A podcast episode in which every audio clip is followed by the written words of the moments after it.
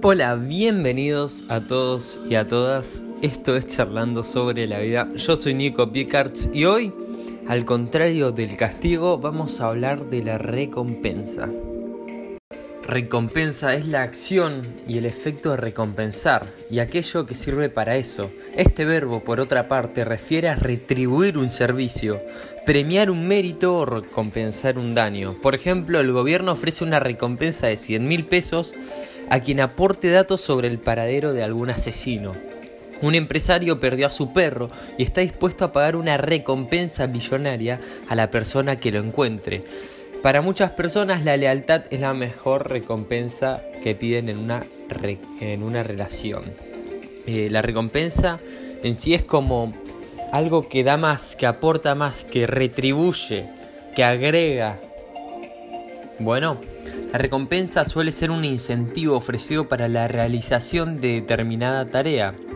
En este sentido, el concepto está asociado a un premio o un estímulo es habitual que se ofrezca recompensa a quien contribuya a la captura de un fugitivo o a la recuperación de una persona o cosa o animal.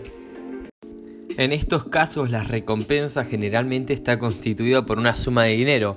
El gobierno estadounidense suele apelar a este tipo de procedimientos. Un ejemplo muy resonado tuvo lugar con la persecución de Bin Laden en aquellos tiempos. Por lo general, cuando se pierde un animal de compañía, o sea, una mascota, los dueños eh, suelen ofrecer una recompensa económica a quien lo encuentre y lo lleve de vuelta a su hogar. La desesperación propia de separación inesperada de un ser querido nos lleva a hacer cualquier cosa por recuperarlo, y el dinero suele incentivar a muchas personas sin corazón a ayudar a los demás. Por otro lado, recuperar a un amigo es también una recompensa, por lo cual se trata de un premio que da lugar a otro. Una recompensa también puede ser algo simbólico y no material. Muchas veces se habla de una recompensa espiritual. Una persona tiene un determinado gesto o conducta y no espera dinero u objetos a cambio, sino que simplemente desea sentir la satisfacción de hacer lo correcto o de ayudar al prójimo, a los demás. Recompensa de esta forma un hombre que viaja a la selva para ayudar a una población indígena no pretende recibir dinero, sino que su recompensa es poder colaborar con quienes más lo necesitan. Del mismo modo, los santuarios de animales son espacios que dan hogar a todas aquellas mascotas o criaturas y animales que han sufrido maltrato físico y emocional, tales como los animales de, matadero o perros que han sido abandonados en la calle y han sido golpeados. Y la recompensa de las personas que trabajan ahí no es dinero, sino es ese sentimiento, esa felicidad que, le, que les da poder ayudar a una causa y algo que los mueve en sus más fieles creencias. Ya sea material o espiritual, los seres humanos solemos movernos esperando una serie de resultados definidos, las famosas expectativas, aunque no siempre somos conscientes de ellas. Siempre actuamos en base a expectativas, aunque hay veces que no sabemos, pero siempre esperamos algo. Buscamos una recompensa en todo lo que hacemos, tanto en las acciones altruistas, o sea, de dar, como las egoístas para mí, mías, ya que es a través de esta devolución que podemos poner fin a un proceso y dar un paso adelante. Hay veces que vemos los resultados como recompensas. Esta necesidad de una recompensa no debe malinterpretarse. Esperar algo, material o no, a cambio de nuestro esfuerzo no significa que nuestras intenciones sean retorcidas o que carezcan de sinceridad. Si observamos la vida con detenimiento, ninguna acción, ningún fenómeno tiene lugar sin un fin determinado. Esto se puede apreciar en cuestiones tan básicas como la alimentación, sin la cual no podemos vivir, y la misma supervivencia es la recompensa que esperamos a cambio de llevarla a cabo. En algunos contextos, la recompensa es igual al resultado. Eh, es un sinónimo, pero lo vemos como el efecto de una causa también. Que si no, no has visto el podcast de, de resultados, te recomiendo que pares este y vayas a escuchar ese primero. En el caso de los actos altruistas, como ya dije, de dar al otro, si bien se caracterizan por una entrega desinteresada, sin intereses, no dejan de ofrecer alegría y paz interior a quienes los realizan. Sentirse a gusto con uno mismo es una recompensa, quizás la más grande a la cual podemos aspirar a lo largo de toda nuestra vida. Y resulta imposible ayudar a los demás seres vivos sin obtener esta sensación tan gratificante. Hasta cuando ayudamos sin intereses materiales, estamos recibiendo una recompensa de cómo nos sentimos. Recompensas hay en todos lados. Ahora vamos a hablar del circuito de la recompensa. Hay dos leyes que gobiernan a la especie humana por encima de todas. Son la supervivencia del individuo y la supervivencia de la especie. Primero yo y después la especie para garantizar que en todo momento estamos dispuestos a procurar ambas supervivencias, nuestro cerebro está dotado con un circuito de recompensas. Este circuito neurológico presente en nuestro cerebro, mediante la producción de hormonas como las endorfinas, hormonas del placer, nos ofrecerán recompensas. Es un, circuito que nos ayuda a mantener la supervivencia tanto nuestra como la de la especie. Em, eh, el cerebro nos va a dar estas respuestas de recompensas con conductas encaminadas a seguir vivos y perpetuarnos. Lógicamente, nuestro cuerpo se asegura que tanto el acto de comer como el de beber se convierta en un acto que nos genere placer. Así se asegurará la supervivencia del individuo. El movernos también nos va a ofrecer esa recompensa. Por eso dicen que, que cuando haces ejercicio después terminás con una sensación muy buena y te empezás a sentir muy bien. Está ligado con este sistema de recompensas. Por ejemplo, cuando yo voy al gimnasio o termino de jugar un partido de fútbol o salgo a correr o me muevo físicamente, después me siento muy bien y me mejora el estado de ánimo. ¿Ok? Em, y es que en su sentido evolutivo es justamente buscar esas fuentes de energía, luchar o escapar del peligro. Todos aquellos que hayan practicado ejercicio alguna vez reconocerán esa sensación de placer, lo que le decía recién, la que se obtiene durante o después de haber llevado a cabo un esfuerzo físico. Es como un alivio. Por supuesto, luego está la recompensa básica para la supervivencia de la especie, la que nos viene muy bien a todos, que es el sexo.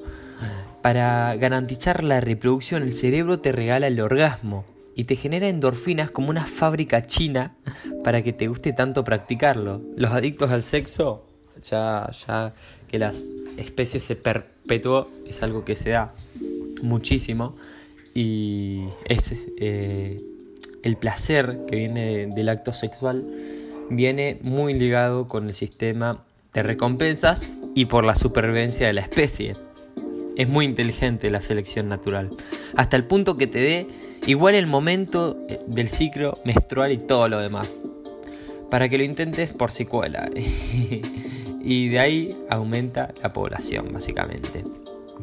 En esta cuarta recompensa también estaría todo aquello que tiene que ver con el contacto físico.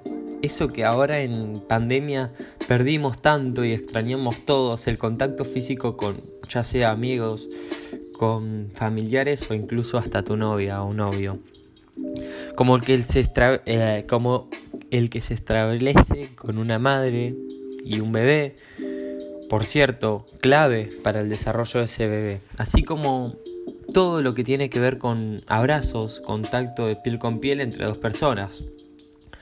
Comer, beber, moverse y contacto físico, esas cuatro recompensas naturales son las responsables de que generemos, mediante las endorfinas, una óptima sensación de bienestar.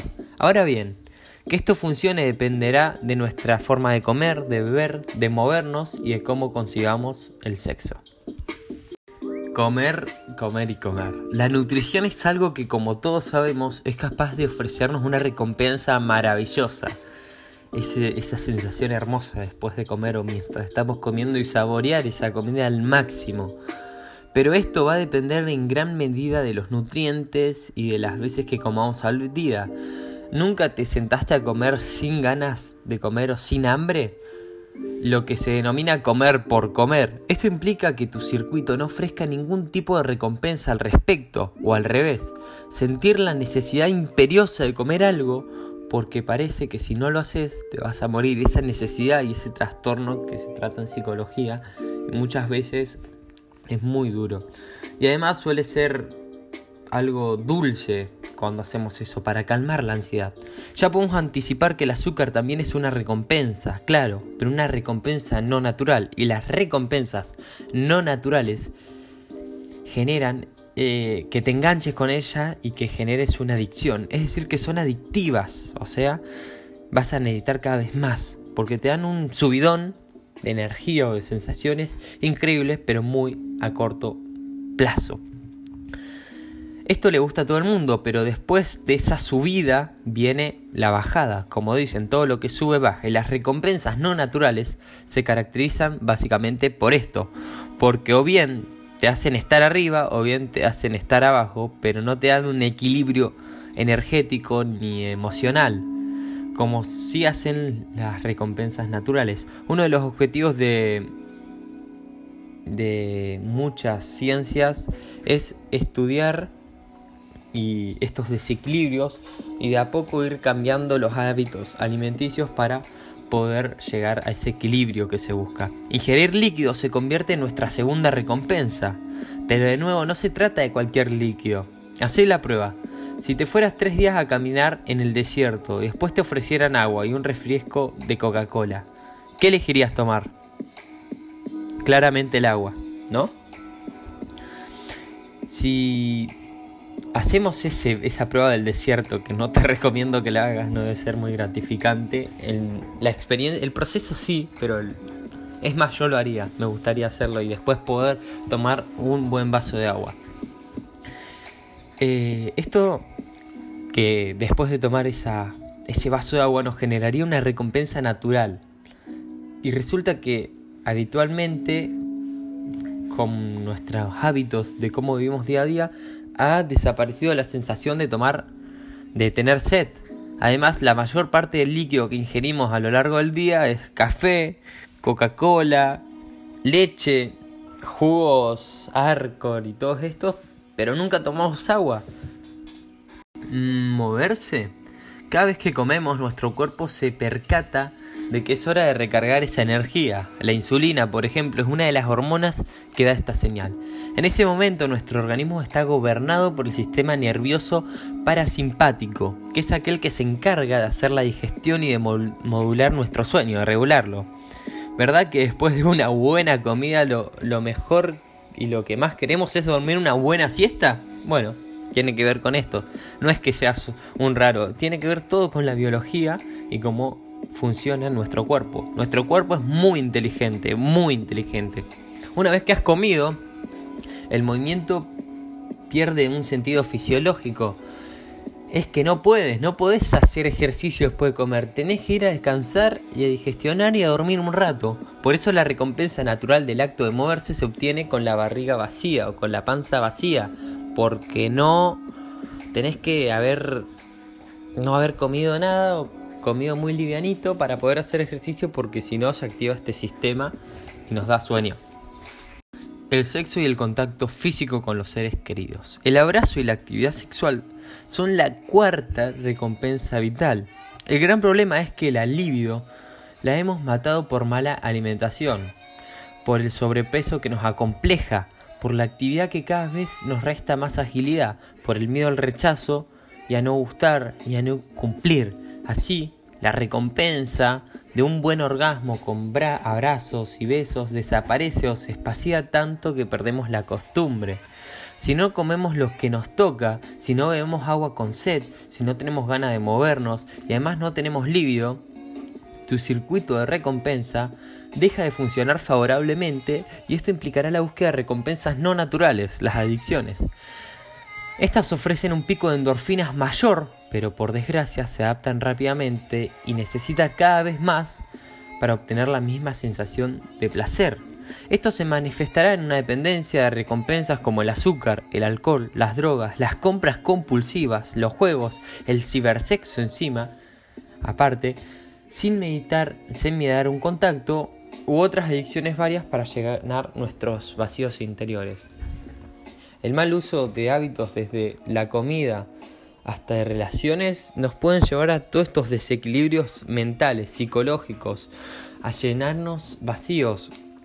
Eh, es muy importante tener un equilibrio y un control sobre los hábitos de nuestra vida, porque el sistema de recompensa al estilo de vida que estamos viviendo hoy está muy en peligro y cada vez necesitamos más placer, más placer, más placer, más placer. Es más, con las redes sociales es un mundo que estamos todos sumergidos y necesitamos constante estimulación. Y, y es un tema que hay que tratar. Las adicciones tienen que ver muchísimo, si no es prácticamente el 100%, con las adicciones y los desequilibrios. Las adicciones tienen que ver con esto, que no nos funciona el sistema de recompensas, lo estamos atrofiando.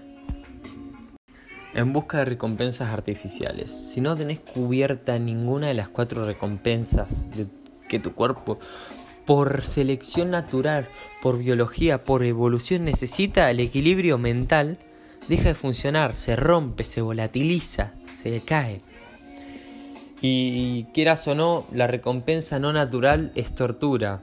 Malos hábitos alimenticios, la sociedad vendiéndonos cosas, el consumo de drogas para salir como medicina ante un vacío emocional o ante un problema, son consecuencias de un mal sistema de, de recompensas que muchas veces tiene trasfondos muy fuertes y si tenés algún trastorno alimenticio o si tenés alguna adicción a las drogas, al alcohol y cada vez necesitas más o comes cosas y sentís que estás engordando y, te juzgan y cosas, anda un psicólogo porque te va a ayudar en serio y tenés que cambiar eso porque a la larga te vas a sentir mal y lo más importante de esta vida es sentirse bien con uno mismo y disfrutarla en un equilibrio. Por eso hablamos del equilibrio mental y espiritual.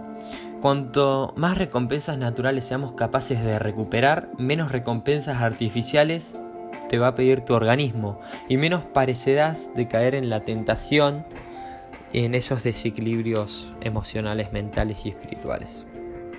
Bueno, este fue el podcast de hoy, espero que te haya gustado es un tema muy interesante y todos los problemas que derivan de un sistema que nos sirvió muchísimo en su momento para evolucionar, para mantener la especie y la vida de nosotros, que ahora con la sociedad actual y cómo hemos ido evolucionando como personas, como sociedad, ha dejado de, de ser útil y ante tanto estímulo, ante tanta publicidad, ante tantos estereotipos, se nos arruina y no los cuidamos y nos dejamos llevar. Así que es muy importante que empieces a, ver tus hábitos, tu forma de actuar y empieces a cuestionar. Y si necesitas ayuda, no dudes en ir a un psicólogo, que son personas que saben bien cómo actuar y cómo ayudarte. Así que espero que te haya gustado, compartilo, seguime en Facebook, seguime en Instagram como charlando sobre la vida y en cualquier lugar de podcast. Nos vemos.